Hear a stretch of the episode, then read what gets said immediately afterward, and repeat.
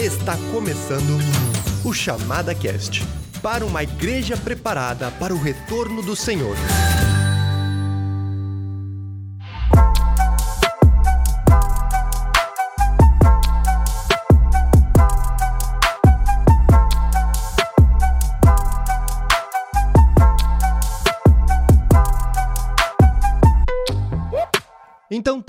Estamos aqui nos estúdios da Chamada da Meia-Noite, em Porto Alegre, na zona sul de Porto Alegre. Meu nome é Stephanie Uri Vondrasek e nós estamos com três homens aqui, três homens que vão nos pautar nessa conversa e vão nos presentear com suas falas. Olha só que bonito, né? Então eu tô aqui sempre acompanhado do Daniel Lima. E aí, Daniel, muito obrigado pela tua presença mais uma vez. Oi, Stefan, que gostoso estar aqui. Oi, os ouvintes. Especialmente obrigado aos convidados que estão aqui. E parece que nós temos uma surpresa hoje para ti, né, Opa, né, Stefan? É, é para dificultar um pouquinho a brincadeira aqui. É né? verdade. Não basta um Daniel Lima, então? Então, temos nosso primeiro convidado, Daniel Lima. Olha só que coincidência. Isso aí, isso aí, grande coincidência, né? E tamo aí, agradeço o convite, agradeço a oportunidade e vamos estar tá aí falando um pouquinho do que Deus tem feito, sobre missões, sobre vida. Isso aí, vamos que vamos. Legal, Daniel. Cara, eu vou ter que distinguir. Eu vou falar um Lima, outro Daniel, sei lá. Mas eu vou ter que inventar alguma Bota- coisa no meio do caminho. Bota LS, LS fica legal. LS. Que É, Lima dos Santos, aí eu, geralmente eu, eu faço Daniel um Santos, resumo. Daniel Lima. Pode ser também. Não, LS. Vamos, vamos lá. e aqui é com o nosso segundo convidado, Johnny. E aí, Johnny? Olá. Muito bom te ter aqui junto com a gente. Ah, legal. Um prazer é meu estar aqui com vocês. Então, nós estamos aqui entre nós quatro e é a primeira vez que a gente tá com quatro pessoas aqui e vamos ver como é que funciona essa dinâmica, né? Vamos ver se a gente não se atropela demais. Mas o objetivo hoje, gente, é a gente conversar um pouquinho sobre o ministério que vocês têm desenvolvido hoje, né? Que é o ministério junto à Fase, essa organização socioeducativa, vamos dizer assim, dá pra dizer Fundação de Assistência Socioeducativa. Fase, né? Era aquele conhecido, como é que era antigamente? FEBEM. Antiga Febem, que só Antiga dava Febem. encrenca, né? Isso mesmo. Nossa. Olha, eu já visitei algumas vezes a fase aí. Bom, não conhecia a Febem, mas imagino que o negócio mudou pra valer, mudou bastante, né? Desde aqueles tempos lá, a gente pensando em Febem, sempre em- pensa em rebelião, em matança, aquele horror, né? Mas graças a Deus a igreja tem entrado nessas brechas e tem atuado junto a essas organizações do governo. E a gente quer falar um pouquinho sobre isso. Fique ligado agora nos recados da chamada.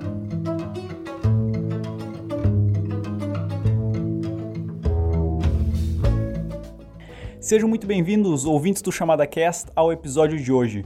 Como chamada, gostaríamos de promover o livro Pense no Seu Futuro, de William MacDonald, que acabou de ser lançado. O livro aborda essa questão do futuro, de o que nós estamos fazendo com a nossa vida, com o nosso tempo aqui na Terra. Um livro voltado muito para jovens, mas que pode ser lido por pessoas de todas as idades. O autor realmente quer nos alertar sobre o que nós estamos fazendo com o nosso tempo. E agora, nesse momento de pandemia, muitos de nós podemos estar pensando que vamos deixar o nosso crescimento espiritual, vamos deixar eh, planos e projetos para depois da pandemia, mas o livro é muito interessante para nos mostrar que cada momento é valioso e que todas as decisões que nós tomamos devem ser feitas para Deus.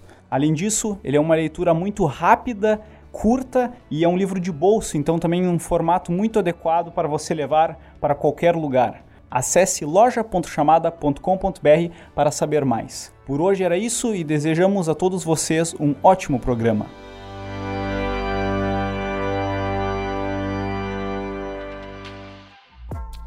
Então, nos expliquem um pouco como é que funciona a fase hoje. O que, que é essa organização, essa fundação? Então, a, a FASE é a Fundação de Atendimento Socioeducativo, que trabalha com a socioeducação de jovens e adolescentes. Né? Alguém que cometeu um ato infracional e vai cumprir medida socioeducativa com sentença de execução, é, sentenciado por um juiz da vara de execuções da Vara da normalmente infância e isso já, da vara da infância e da juventude Tá, né tá. E ele, ele teve uma medida socioeducativa determinada, então ele vai cumprir essa medida em regime ou fechado ou em regime, vamos dizer assim, semiaberto Tá. na fase. E, e desculpa a minha curiosidade, desculpa pular logo de cara aqui na, na coisa, mas partir de que idade? Porque você fala de medidas socioeducativa, mas Vara da Infância e Juventude deve trabalhar com crianças mesmo, a partir Exatamente. de, sei lá, desde É o- nascimento, mas De acordo com o ECA, né, ele pode sofrer uma medida socioeducativa a partir dos 12 anos de idade. Então é de 12 a 21 anos. Em 21 anos extingue a, a medida socioeducativa. Ele não cumpre mais medida socioeducativa. quando você fala medida socioeducativa, para nós leigos, você está falando de uma reclusão. Ele Exatamente. é colocado interno numa instituição. Isso, o- Tá. esse é o, no- o nome que se dá, né? Medida Tá certo, tá socioeducativa, certo. Uhum. porque ele não está efetivamente cumprindo uma pena de, de, De prisão, prisão. como a gente fala É, popularmente, né? é. Tá. Até talvez aproveitar essa, essa explicação. A gente, aqui, antes de a gente começar a gravar, a gente estava falando sobre ministério carcerário, né? A gente talvez chegou à conclusão que não é exatamente isso, né?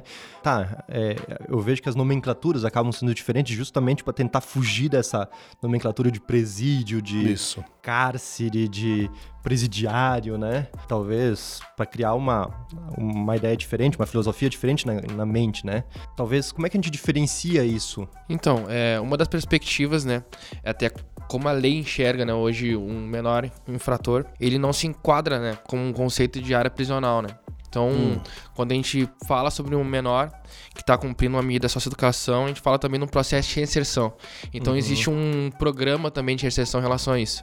Coisa que na, na plataforma prisional adulta não existe hoje, né? Numa forma Ah. tão bem desenvolvida. Até porque todo o plano da fase ele é fundamentado em cima do ECA. Então tem uma estrutura para que esse jovem consiga se reinserir socialmente em várias perspectivas também, né? Tá, o que, que seria o ECA? O ECA é o Estatuto da Criança e Adolescente, né? Ok. Uhum. E seria bem interessante a gente, a gente salientar isso. Por isso que hoje, quando a gente fala de contexto de socioeducação em relação à igreja, nós também precisamos entender que nós estamos inseridos num contexto de espiritualidade. Então, quando a gente fala sobre socioeducação, a igreja ela, ela tem essa parte funcional dentro do sistema, né?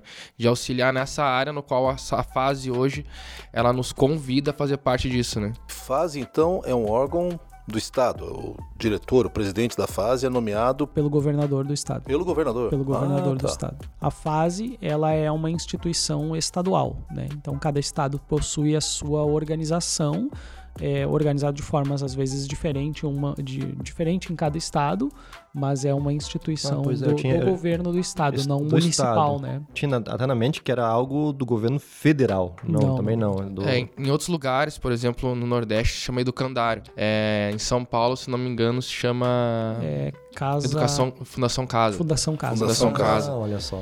Então Sim. tem, tem vários, alguns lugares tem uma nomenclatura diferente também, né? Sim, sim, sim. Ah, que interessante. E hoje vocês têm servido no ministério chamado Fase para Cristo. Isso. Isso, isso, exatamente. E nos explique um pouquinho mais, assim, um pouquinho da história, quando é que surgiu, como é que vocês se envolveram com esse ministério. E aí, quem começa? É, o projeto Fase para Cristo ele começou então em 2011, é, através da missionária Adriana Abrão. Ela veio de Curitiba e iniciou o trabalho aqui no Rio Grande do Sul. Uhum. Né? É, inicialmente ele foi desenvolvido com as igrejas batistas e posteriormente aí foi se aberto para outras igrejas de outras denominações também fazerem parte desse trabalho. Né? Ele inicialmente ele trabalhava em várias frentes, de várias formas, né? Hoje a gente está mais focado na capelania ah, socioeducativa mesmo, né? auxiliando na socioeducação em si. Uhum. E Como isso se dá na prática, assim, vocês vão para lá uma vez por semana, vão todos os dias da semana, porque imagino que não é assim simples de tirar o pessoal de lá para fazer alguma coisa fora. Vocês fazem algum trabalho fora? Como é que é essa dinâmica de trabalho? A gente trabalha tanto dentro das unidades quanto fora das unidades. Em algumas vezes, por exemplo, algumas unidades conseguem retirar os meninos de dentro das unidades, aqueles meninos que têm possibilidade de atividade externa, né, que se chama Ikipai. E Que seria um semi-aberto, é, é mais ou menos isso. Eles, eles têm possibilidade de atividade fora da unidade, fora da fase. Eles vão até a igreja, a igreja possui um ginásio lá, então eles utilizam o ginásio. a gente usa o ginásio para esportes, a gente também usa a estrutura da igreja para algumas palestras, para algumas, algumas atividades que vão. É, são bem diferentes e bem direcionadas para o cotidiano deles, para aquilo que eles acabam vivendo né, Uhum. e vivenciando. Uhum. Então a gente procura fazer isso auxiliando a fase nesse, nesse processo todo. É importante eles saírem da unidade, é, por quê? Porque isso gera uma confiança neles de, bom, eu tô aqui por esse período, mas eu em breve, daqui três, quatro meses, eu vou estar fora daqui Claro. e eu preciso fazer alguma coisa. Então eles já vão começando a se acostumar com o ambiente fora da fase. Uhum. E essa parte a igreja tem ajudado bastante. Né? Legal.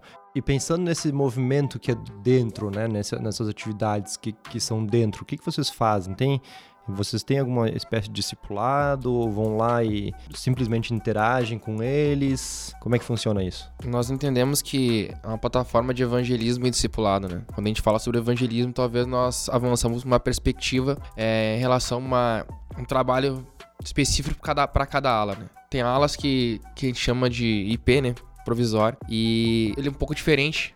Os meninos ficam um pouco tempo lá. Então a gente não consegue aprofundar um trabalho de discipulado. Talvez a gente caracterize um trabalho de evangelismo, né?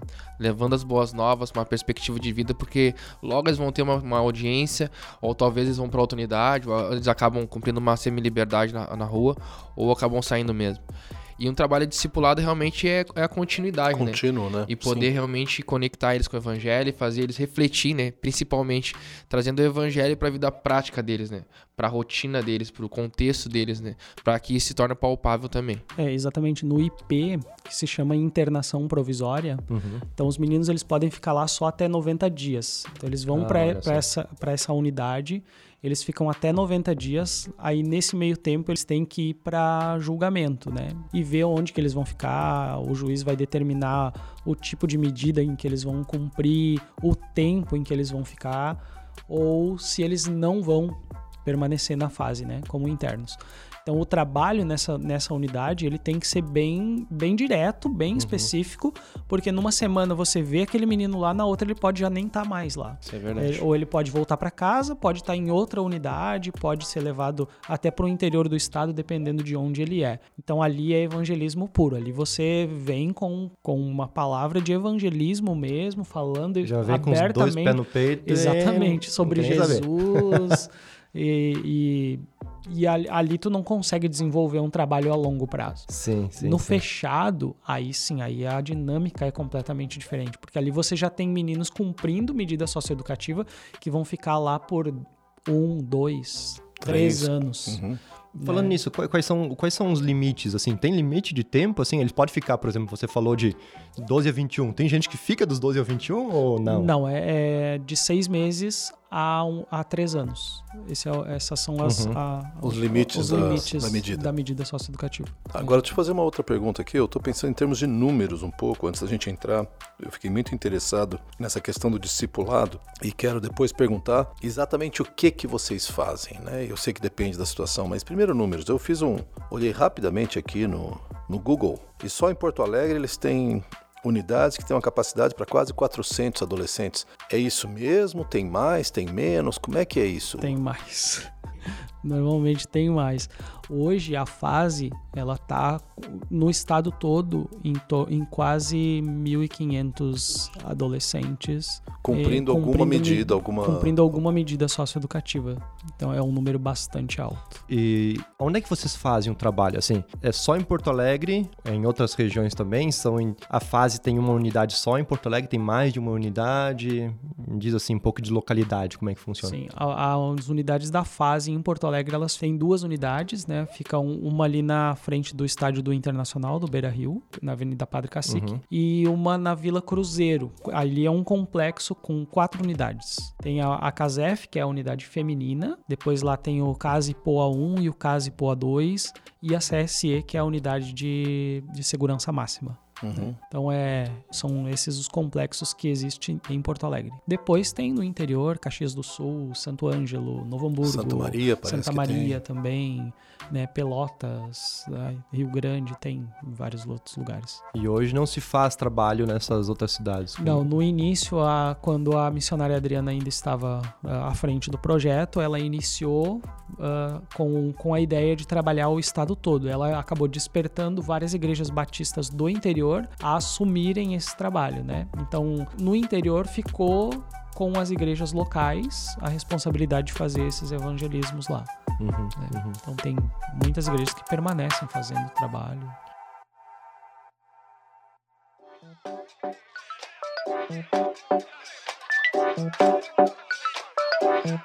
Mas deixa eu fazer uma pergunta aqui. Aí não sei se o Dani ou o Johnny podem responder para mim, mas a única vez, acho que eu fui algumas vezes junto com a equipe visitar ali o ministério na fase, e a unidade que nós fomos tinham quatro alas. Imagino que a maioria delas sejam divididos em alas, ou eu não sei alas. como é que funciona. Isso mesmo. Ah, vocês, quando vão, vão sempre para o mesmo grupo? Claro, no pessoal do provisório nunca dá para saber quem vai estar lá. Mas quando é regime fechado, vocês vão sempre para o mesmo grupo? Vocês trocam? É, Essa é a minha primeira pergunta.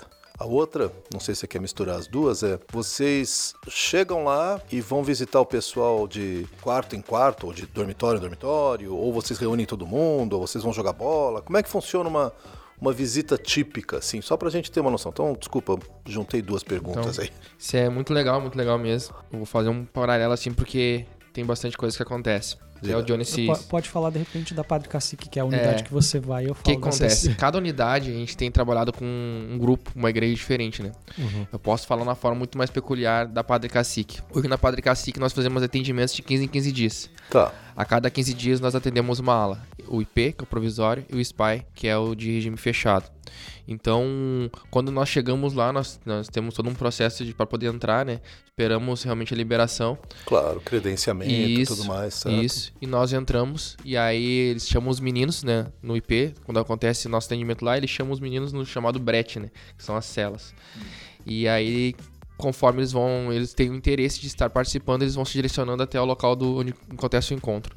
No SPY, nós já temos um pouquinho mais de liberdade, nós podemos adentrar as celas, aos bretes, convidar os meninos individualmente, né, ou até descer na quadra de futebol e convidar eles para atividade. Quando é possível também nós desenvolver uma atividade esportiva com eles lá também. E posteriormente nós realizando uma ati- atividade de, de culto, ou uma troca de ideia que a gente- chama às vezes, né? Então, cada unidade a gente tá- tem uma estratégia, isso é conforme a nossa abertura, isso é conforme também o ambiente, né?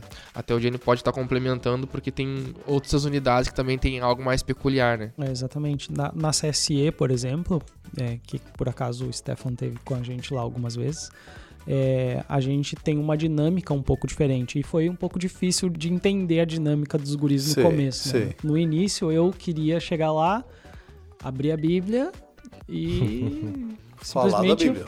compartilhar com eles aquilo Estamos que você aqui pra isso, né? Exatamente. E foi uma luta, foi muito difícil.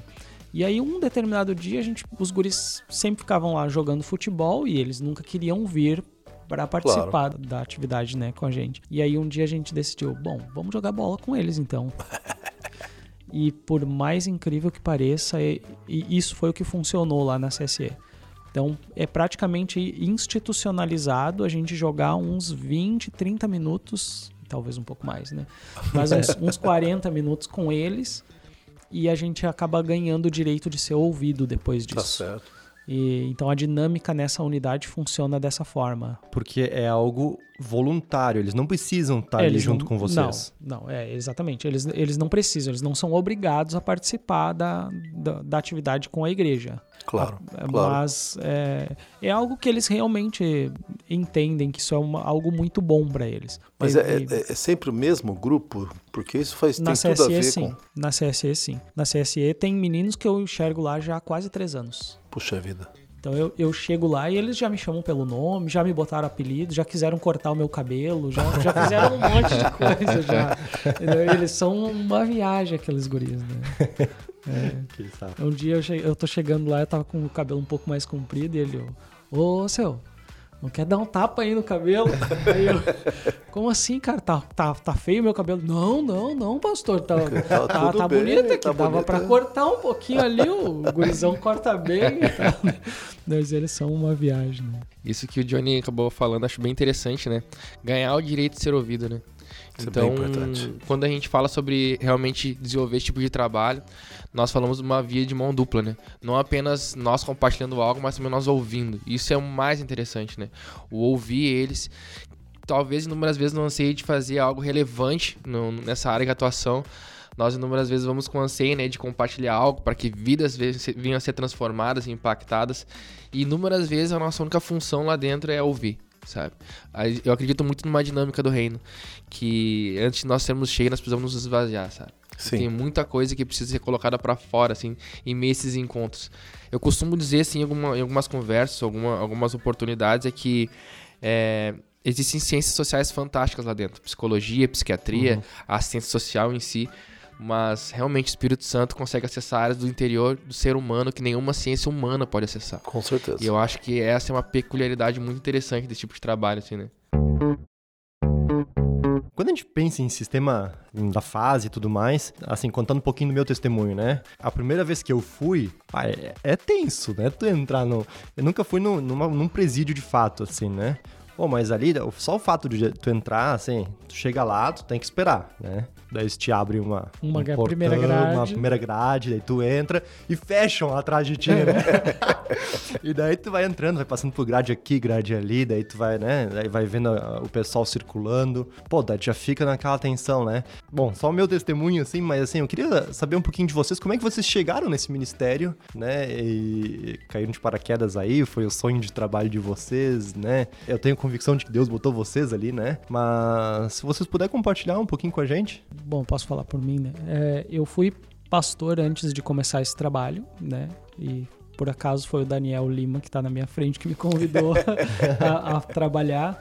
Então, quando eu tinha deixado a igreja que eu fazia parte antes, eu fui para a Igreja Batista Conde. E aí lá eu estava conhecendo a igreja, começando a congregar, e o pastor Daniel me chamou para ajudar nesse, nesse trabalho, né? E eu nunca, nunca pensei que fosse me tornar o coordenador desse trabalho. Né? Uhum. Eu, eu posso ver assim, eu não posso dizer que eu caí de paraquedas. Eu posso dizer que Deus planejou algumas coisas que foram mudando no uhum, decorrer é. da, da do, do, meu ministério e no decorrer da, da minha caminhada cristã.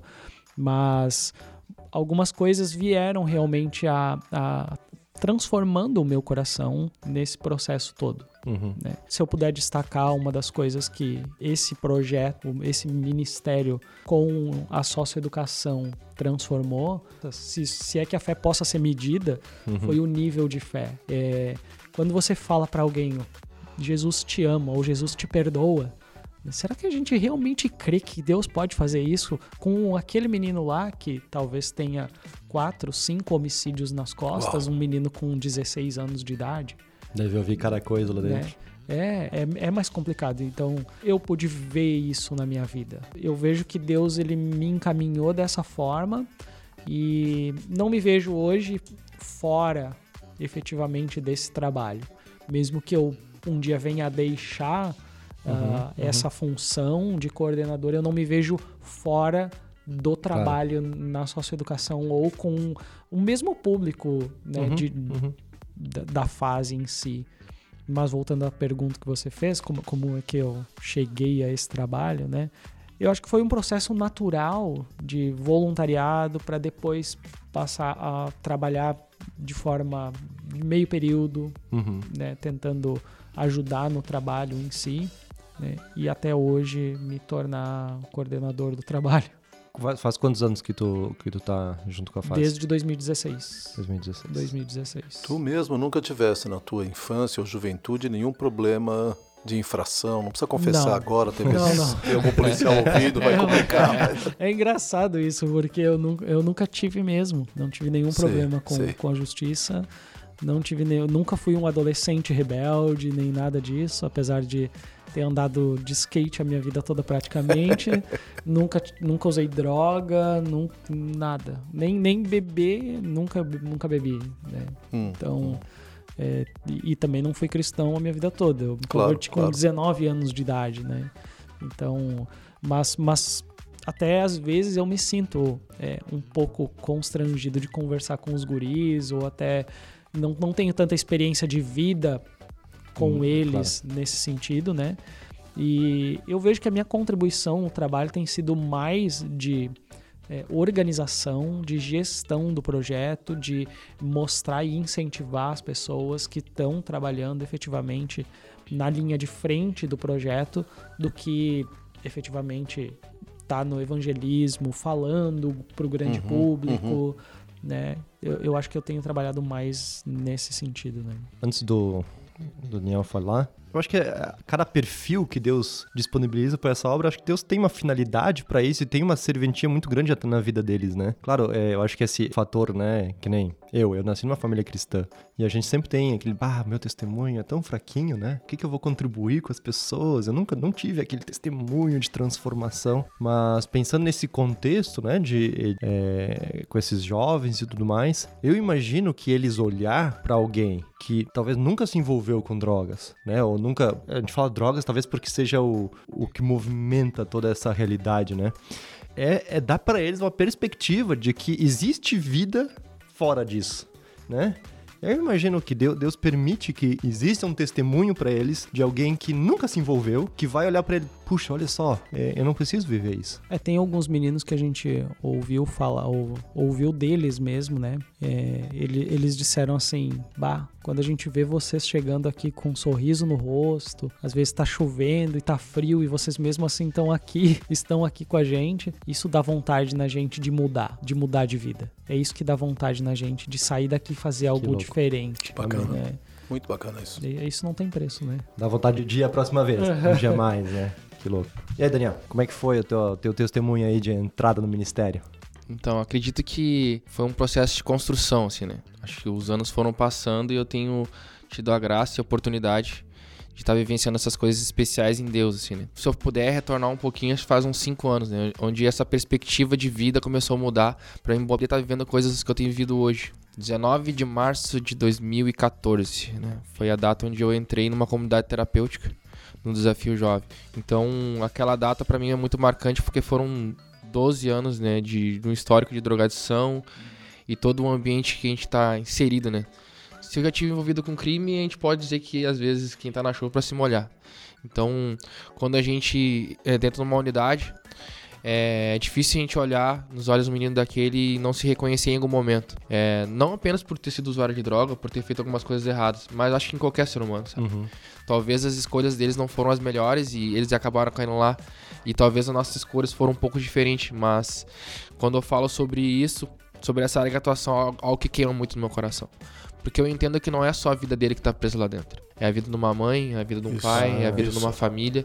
E eu posso dizer isso porque quando eu chego em casa hoje, hoje é só a minha mãe que nós moramos juntos, né?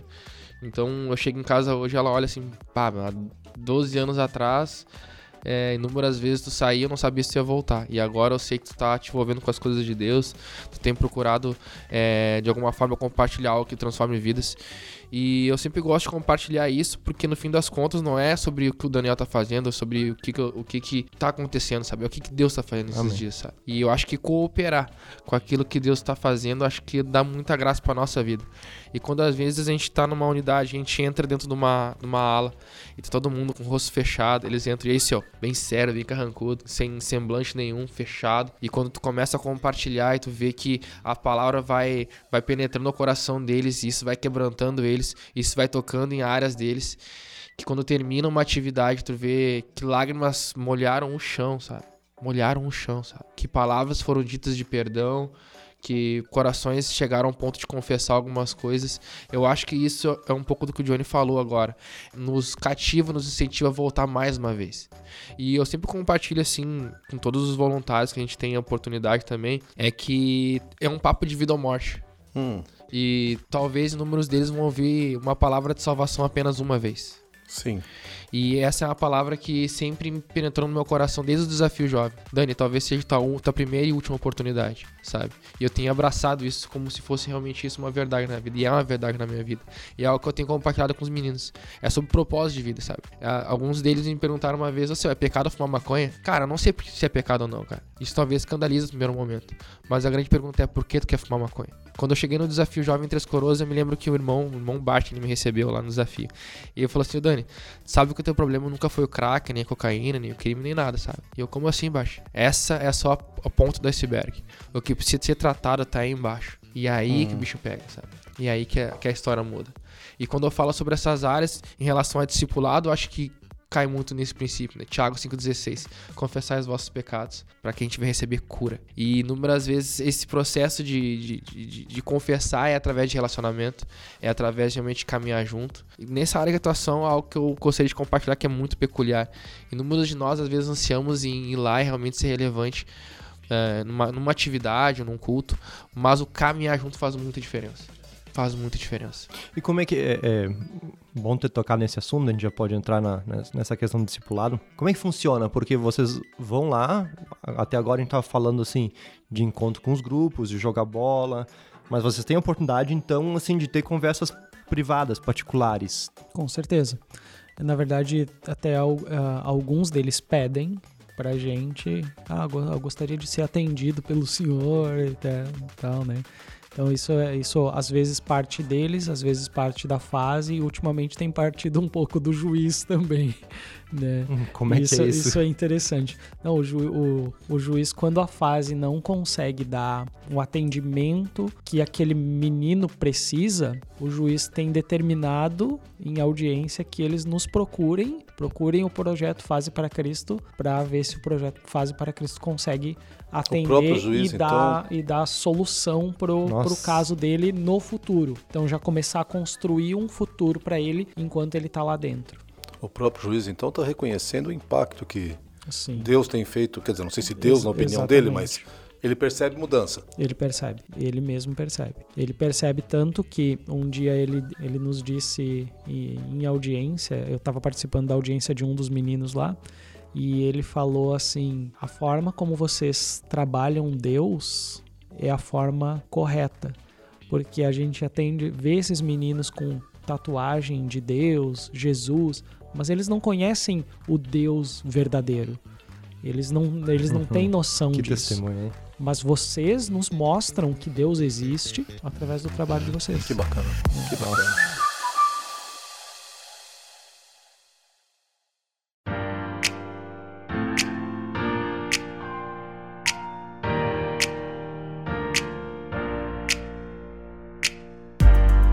Deixa, deixa eu fazer aqui um pouco do papel do contra aqui, porque a maioria das pessoas, quando pensa em fase, pensa naquilo que o, que o Stefan vinha falando no começo, né?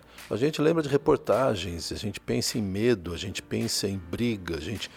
De novo, eu já estive lá, mas eu queria ouvir de vocês. A sensação para nós que nunca entramos, ela é um pouco assustadora, porque o, o, local é bem guardado, é extremamente seguro, mas existe risco? Vocês já foram ameaçados pelos meninos? Vocês, tipo, primeira vez que eu vou visitar, nunca fui, tô meio apavoradão. É seguro? Desculpa a pergunta boba, mas você entende o que eu quero dizer. Quer dizer, Sim. e aí? Como é que é a reação? Como é que. A unidade ela é bem segura. Com né? certeza. E um, um fato importante: os meninos nos respeitam muito. Eles têm muito respeito pelo trabalho que nós fazemos com eles lá. Eles têm muito respeito pela igreja. Eles chamam ah, os guri da igreja, o pessoal da igreja. A igreja tá aí, né? Tanto os, os agentes gritam, ó, oh, a igreja tá aí, quem é que vai pra, pra reunião?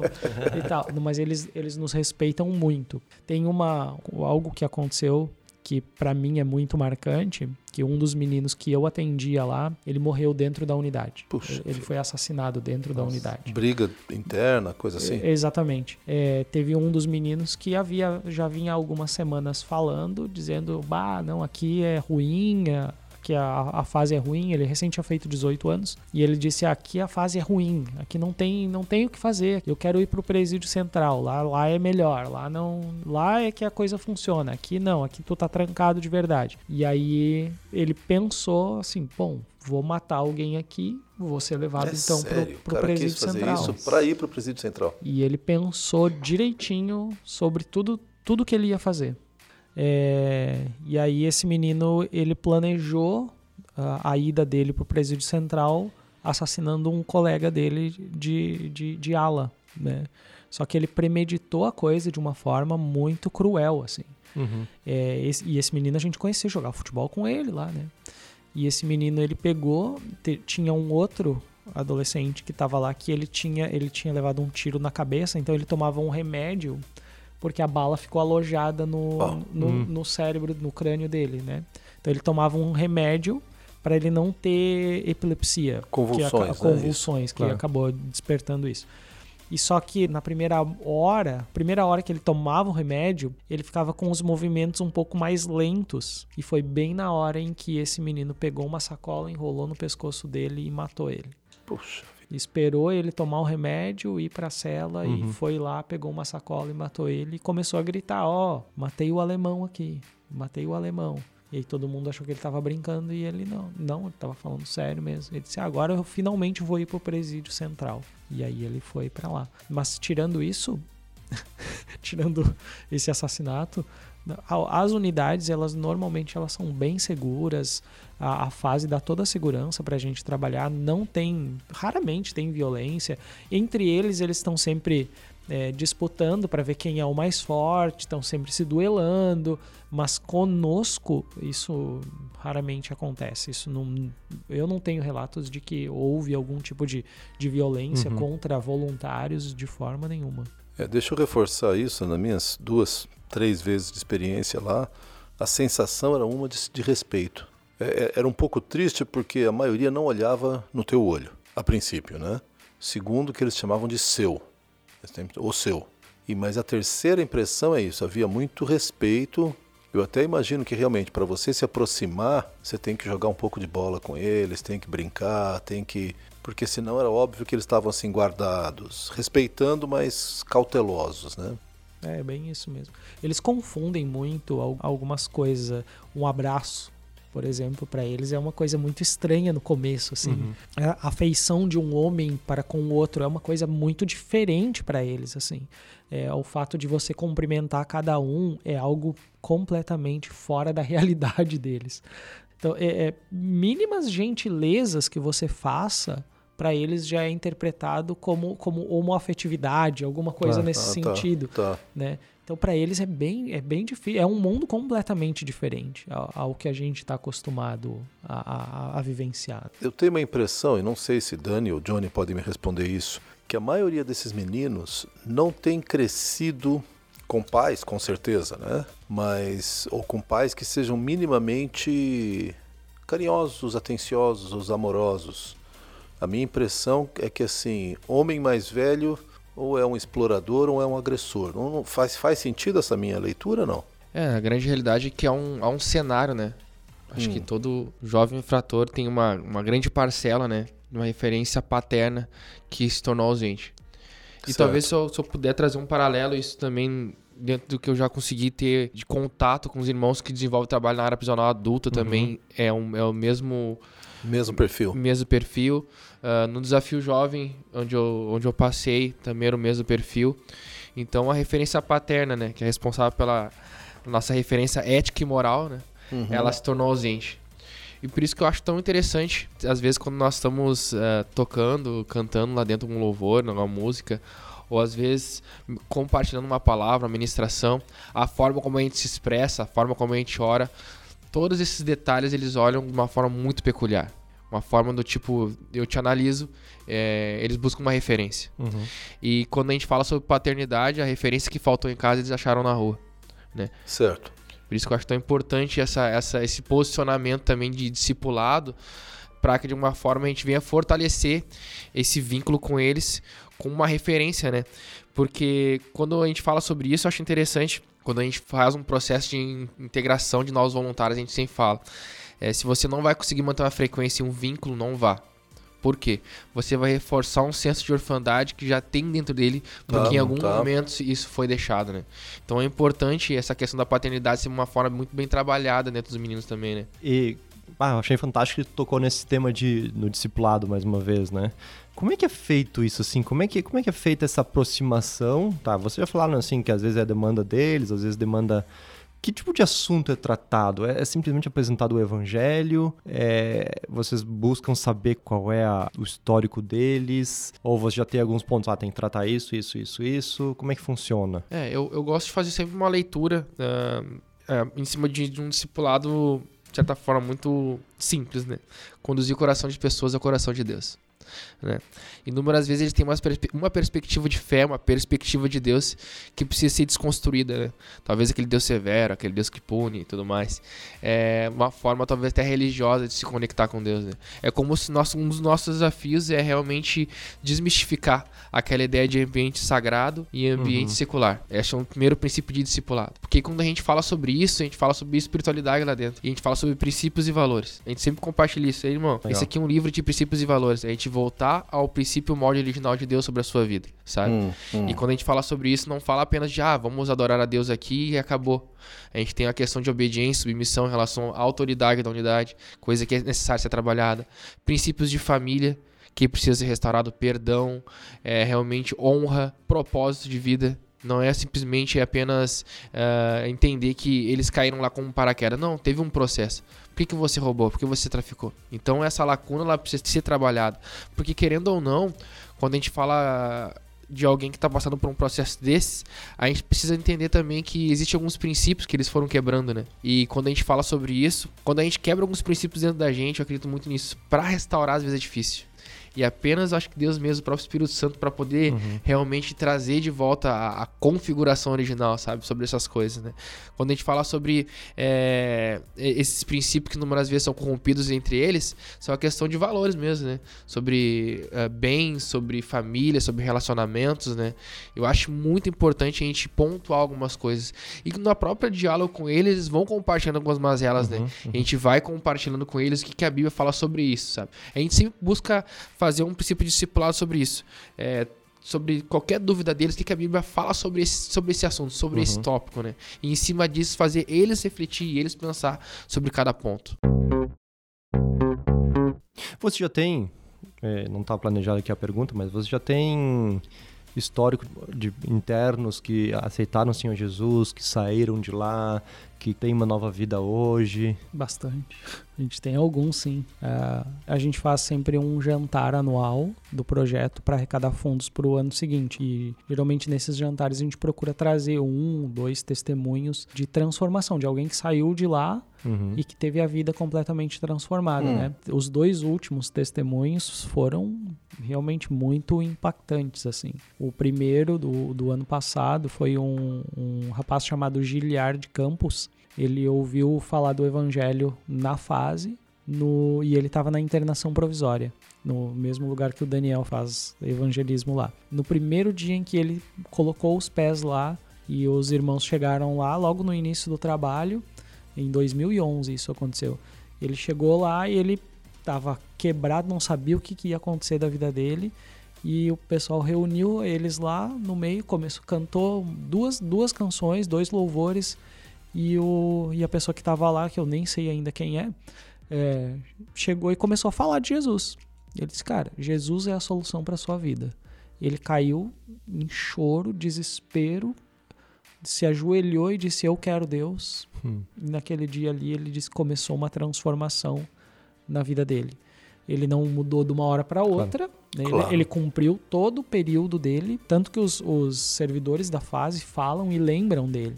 Ele foi exemplar em toda a medida socioeducativa que ele teve durante um ano inteiro. Ele estava lá por roubo de carro, né? um menino uhum. de 16 anos que roubava carro em Alvorada, na cidade de Alvorada. A partir dali ele começou a ter uma vida transformada. Ele saiu dali e procurou uma igreja. E aí ele começou a fazer parte daquela igreja, o pastor acompanhou ele e ele conseguiu um emprego. Depois que ele conseguiu um emprego, ele, disse, ele até fala no testemunho dele, né? O problema não é você começar a trabalhar, é o primeiro salário que você vê que você não consegue uhum. comprar aquilo que você queria. Então ele começou com alguns choques assim, mas permaneceu trabalhando, permaneceu no emprego, e hoje ele tem a vida completamente transformada. É, é um presbítero na igreja, prega, que fala massa. de Jesus, né?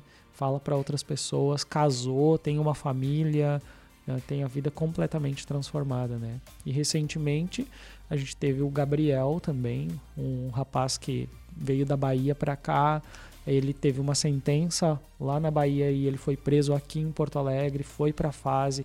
Eu encontrei ele lá na CSE e orei com ele naquele um dos primeiros dias que ele estava lá na CSE e depois ele saiu eu tive na audiência dele em janeiro. Ele saiu, foi para uma semi-liberdade, ficou na semi-liberdade até maio. Eu né, pegava ele na semi-liberdade, levava ele para a igreja quase todos os dias. Começamos a trabalhar junto, uh, caminhar junto, fazer discipulado com ele e hoje é um menino que está empregado, está trabalhando, ganhou uma bolsa recentemente para cursar faculdade no Uau, ano que vem. Que bacana. É, então já recebeu a oferta de emprego. Ele, ele faz um curso técnico e ele recebeu a proposta da empresa de permanecer como funcionário da empresa. Então a empresa é, dá todo o suporte para ele e não se importou dele estar tá cumprindo medida socioeducativa quando ele ingressou na empresa. Certo. Então foi bem Nossa. legal e é bem legal da gente ver esses testemunhos assim. Ele semanalmente às vezes ainda me procura para conversar quando tem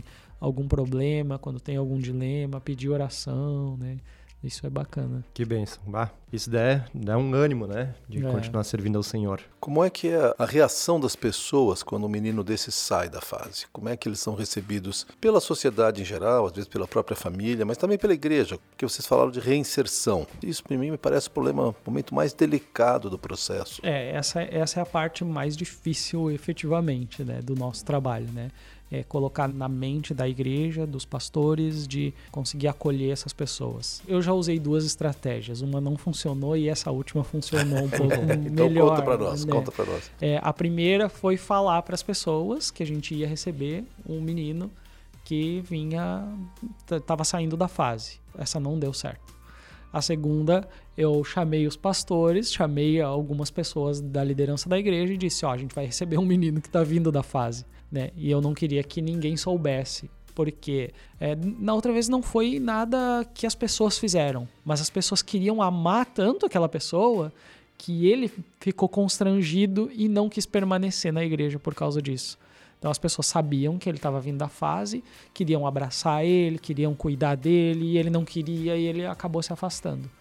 Na segunda, eu deixei ele lá, né? Era como se tivesse alguém chegando na igreja, um jovem que não conhece muitas pessoas, está chegando na igreja ali e eu deixei ele bem à vontade, ninguém sabia de nada e ele foi se desenvolvendo, foi conhecendo as pessoas, criando amizades e hoje ele está lá, vai fazer curso de membro, está na igreja, ajuda no, no som, toca piano, já está participando de louvor bacana, e tal. E, e não faz muito tempo isso, né?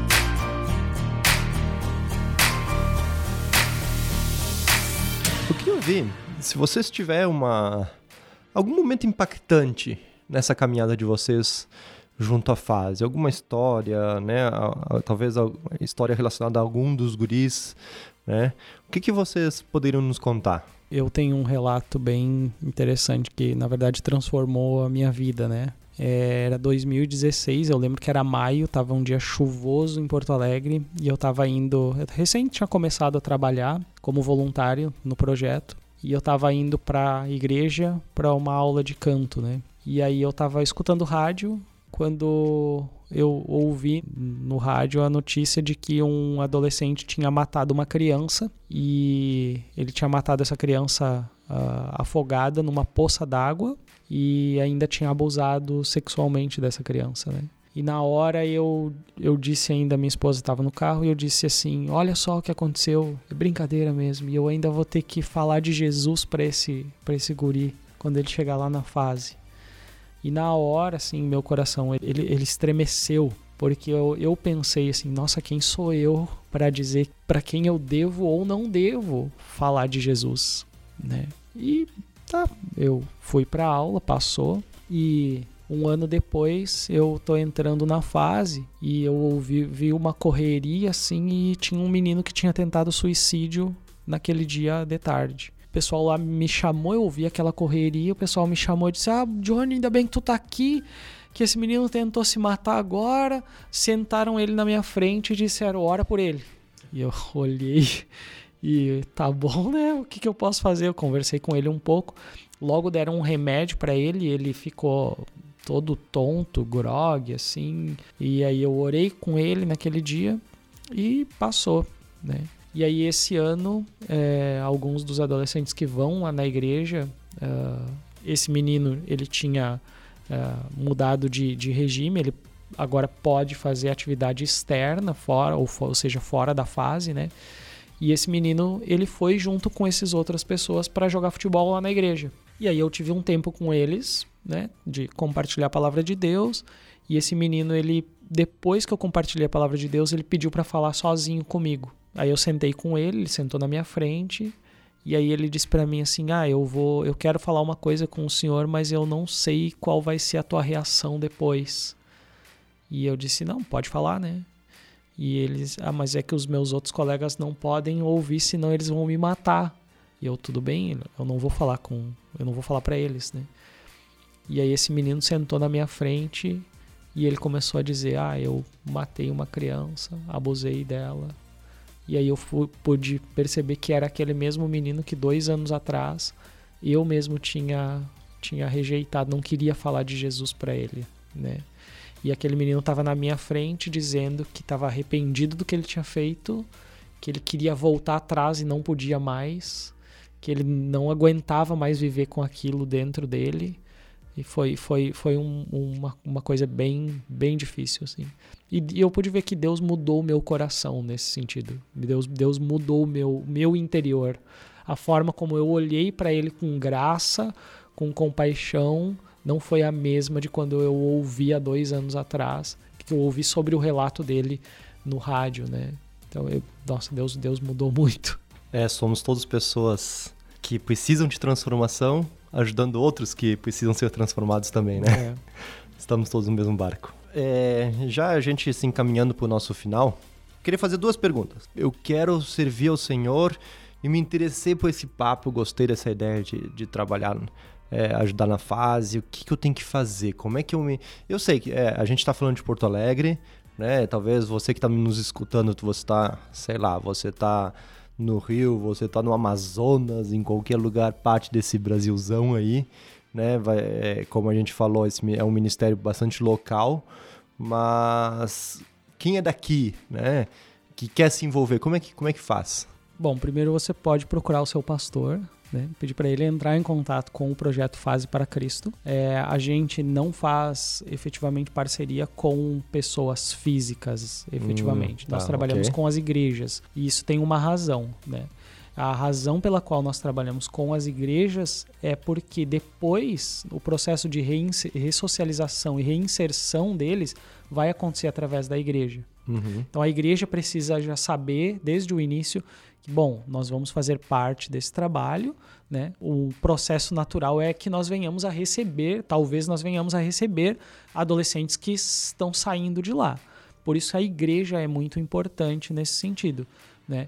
E de outra forma, ah, você tá sozinho, nem a minha igreja não quer participar. Aí sim, aí você nos procura e aí você, a gente tenta encaixar você em alguma das equipes que já estão é, desenvolvendo o trabalho lá. Você vai passar por um, um breve treinamento que não vai ser nada complicado, mas a gente vai expor o trabalho para você e aí você vai decidir se você quer ir uhum, ou não. Uhum, né? Uhum. É, a gente vai, vai colocar todas as coisas ali para que essa pessoa veja se, bom, eu gostaria mesmo de participar, gostaria ou não, e não tem nenhum problema mesmo de, de você. E, e, e, quais são os meios de, de entrar em contato com, com a fase, com a fase para Cristo, né, com, com o projeto? Tem um site, um e-mail, como é que é? Sim, a gente tem o site, o nosso site é contato.faseparacриsto. Repete aí. Contato, Ponto, fase para Cristo, arroba gmail.com. É, através do telefone também, é 51 3222 7999 né? A gente também funciona na, na Igreja Batista Conde, aqui em Porto Alegre, uhum. na primeira Igreja Batista de tem Porto um Alegre. Ali. A gente tem o nosso escritório lá dentro também. Então você pode é, nos procurar lá. Tem o Instagram da missão também. É, a gente tem o Instagram também, Facebook. E como missão. é que tá lá o. Fase é, para é Cristo. Fase para Cristo. Isso. No, o, arroba Fase para Cristo no Ok. Instagram e o projeto no Facebook é também é Fase para Cristo. E também muito importante é, a questão de fazer parte disso, né? Principalmente orando, né? A gente entende uma importância disso. E também, caso você queira se envolver de alguma outra forma, nós, além do desafio de estarmos indo nas unidades, nós também temos o desafio do pós, né? De igrejas que abracem os meninos quando saem de Uhum. lá e que Sim, realmente sim. faça parte de alguma forma, né? E estamos abertos aí para a gente estar conversando e estar avançando nesse propósito. É, a gente tem hoje mais igrejas nos ajudando no pós do que efetivamente nos evangelismos lá, né? Sim. Então tem muitas, muitas igrejas que a gente acaba procurando depois para receber esses De meninos. acordo e- de onde vem o. Exatamente, de- dependendo da cidade que ele é, a Claro. gente já entra em contato, conversa com os pastores e tenta encaixar ele na igreja ou tenta ah, pedir para o pastor visitar essas famílias. Aham, né? aham. Então, Uma pergunta que acabou me passando. Quantos voluntários hoje tem no, no projeto? Você tem uma ideia? São 5, 10, 500? voluntários, efetivamente, a gente deve ter quase 100 voluntários ao todo no projeto. Trabalhando nessas duas isso, unidades. em- não, na verdade envolvendo é, cinco igrejas, né? São cinco igrejas que estão envolvidas voluntários nos são aqueles que evangelismos vão efetivamente. Vão visitar a que unidade. vão na unidade, só os que vão na unidade, efetivamente. Semanalmente. Né? Semanalmente. Deixa eu aproveitar um, um gancho aqui. Que tipo de pessoa? Qual é o perfil de uma pessoa que você fala, puxa, essa pessoa nos ajuda? Não sei se tem um tipo, eu tô aqui. Ah, na verdade, qualquer pessoa que queira né, participar, que tenha o coração é, voltado para o Senhor, Mas pode, tem que ter alguma habilidade participar. especial? Não, não. Cantar, pregar? Não, não precisa não. Tem que estar com, com o coração disposto a ouvir, né? E amar o Senhor.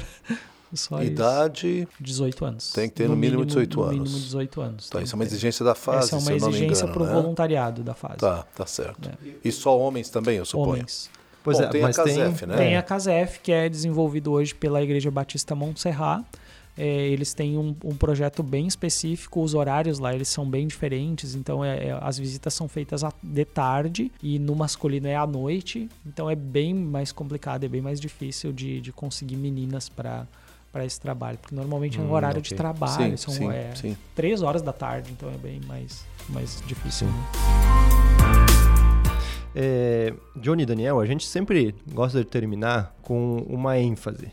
Né? É, como vocês já devem saber, a ênfase do nosso, do nosso podcast, o Chamada Cast, é para uma igreja preparada para o retorno do Senhor. Então a gente gosta de terminar com essa perspectiva da volta do Senhor, né? E eu aqui pensando sobre isso antes da gente se juntar, eu tava pensando até pela minha experiência quando algumas as vezes que eu estive acompanhando o, o ministério ali, é difícil a gente conversar com os adolescentes e, e crianças até, né, que estão ali, sem falar de esperança. Porque é, eles estão ali justamente pensando em sair, pensando no futuro. Então acaba sendo uma ênfase muito grande que a gente acaba dando, né? E, e não sei como é que você, se vocês já tiveram ou vocês abordam a questão da volta do Senhor Jesus, né, é, é, nessas conversas ou como vocês analisam, né, essa questão de ah, o Jesus está voltando logo, né?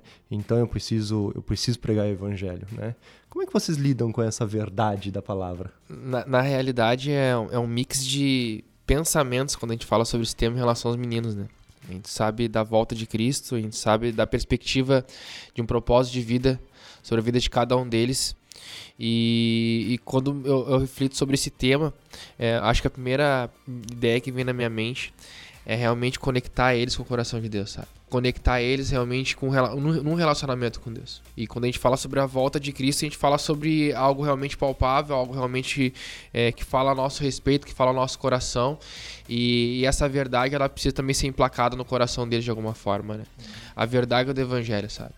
E é difícil a gente falar sobre perspectiva de fé sem tocar nesses pontos que existe uma realidade. Acho que eu compartilhei em meu podcast que é- é- cada encontro é um papo de vida ou morte. Talvez seja uma única vez que a gente vai falar com eles. Talvez seja uma única vez que a gente vai ter um encontro com eles. Então é necessário a gente realmente falar do amor de Deus que realmente alcance e abraça eles, que perdoe todos os pecados e que realmente pode realmente conectar eles de volta ao Pai. É muito difícil é, eles, eles terem uma noção de tempo né, e de olhar para o futuro. E o que a gente tenta trazer através da esperança que há em Jesus é de que meu, a, vi a, vida de vocês tem valor e o que a gente está vivendo aqui é um pequeno tempo comparado com a eternidade, eternidade. né? Uhum.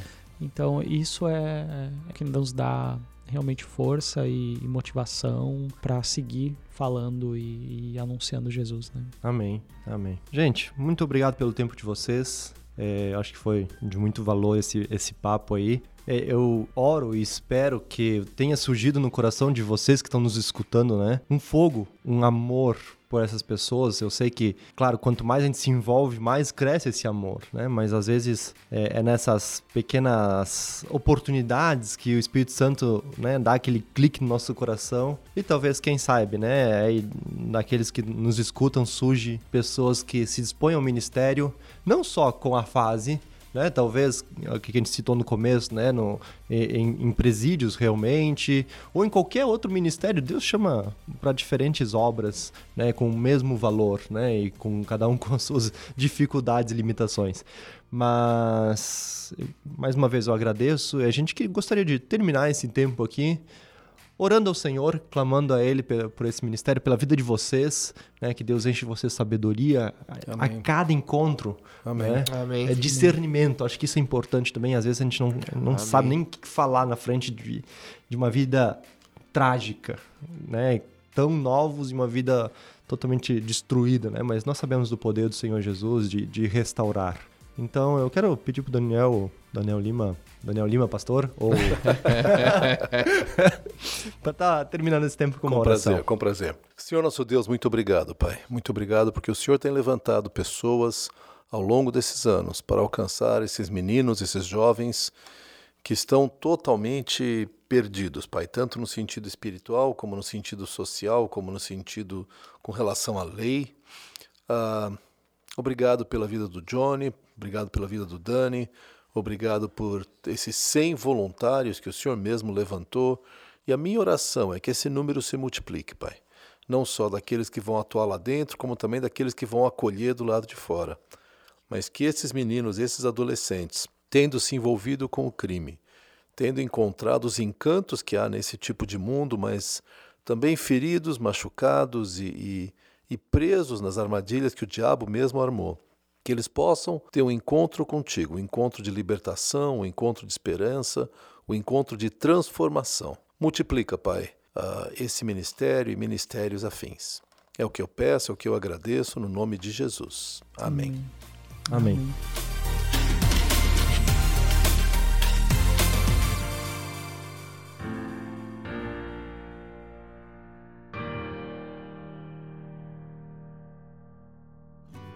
Olá, muito obrigado por nos acompanhar. O Chamada Cast é um podcast promovido pelo Ministério Chamada. Estamos realmente felizes por você ter escutado este programa. Clique em seguir na página de qualquer um de nossos episódios para ficar por dentro dos próximos lançamentos, recebendo uma notificação diretamente em seu WhatsApp. Siga-nos também no agregador de podcast de sua preferência. E, se você gostou do que ouviu, escreva para a gente comentando em nosso site ou em nossas redes sociais. Para mais recursos, perguntas, ou se você quiser saber mais sobre o Ministério Chamada, envie um e-mail para chamadacast.chamada.com.br ou entre em nosso site chamada.com.br. Ficaremos imensamente gratos se você nos ajudar a fortalecer o Chamada Cast, compartilhando nossos programas com seus amigos, familiares e conhecidos. Juntos, trabalhando por uma igreja preparada para o retorno do Senhor.